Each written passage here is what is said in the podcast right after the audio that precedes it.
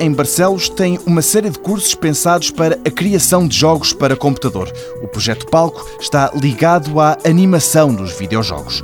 Um programa para computador que ajuda a desenvolver os jogos animando as caras e o corpo das personagens.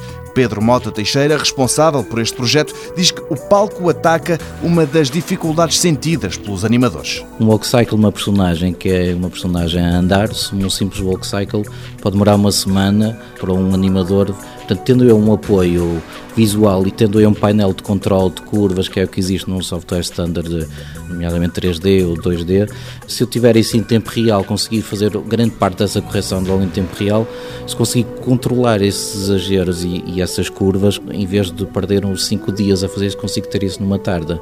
Portanto, multiplicado isso por X movimentos num, num minuto, ou imensos movimentos, portanto, é uma rentabilização muito grande. A indústria dos jogos e do entretenimento é imensa imensa e por isso já existem aplicações deste tipo, esta será mais fácil de usar e não muito cara. O palco ainda está a ser desenvolvido. Depois das expressões faciais, a aposta passa, explica Pedro Mota Teixeira, por uma melhor qualidade de imagem. O passo seguinte é tentarmos obter uma qualidade eh, de broadcast, isto é, precisamos trabalhar mais a componente da física, nomeadamente se a personagem quiser o cabelo, se quiser mexer com ele em tempo real. Portanto, há toda depois uma segunda fase em que estamos a tentar investir. Já para ajudar a animar o corpo, a equipa optou por comprar uma ferramenta, um fato que consegue avaliar todos os movimentos que são feitos. O fato garante-nos agora a qualidade que nós queríamos em termos de reprodução e o fato pode ser trabalhado por qualquer animador. Portanto, o sistema que nós desenvolvemos é muito simples, é muito parecido com um software normal de animação,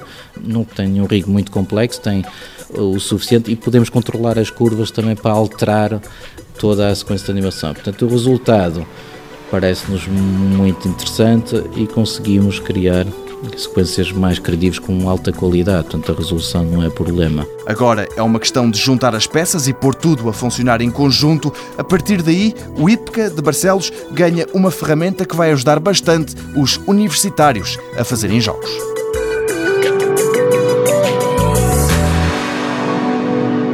Mundo Novo, um programa do Concurso Nacional de Inovação BSTSF.